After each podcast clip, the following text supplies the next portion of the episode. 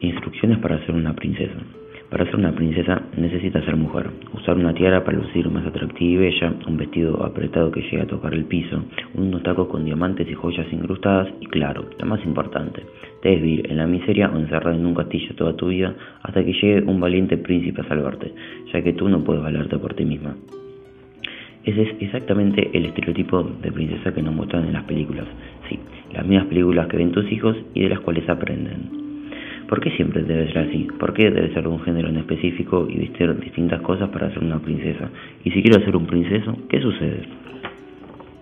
Por suerte, hay gente como yo, que escribo para contarte que no siempre debe ser así, que tú puedes ser una princesa sin importar tu género ni tu orientación sexual, que puedes ser una princesa aunque no tengas un vestido ni tacos con joyas y diamantes incrustados, que puedes vivir en una casa lujosa o en la calle y, de todas formas, puedes ser una princesa, que, aunque la gente diga lo contrario, puede ser una princesa si así lo deseas.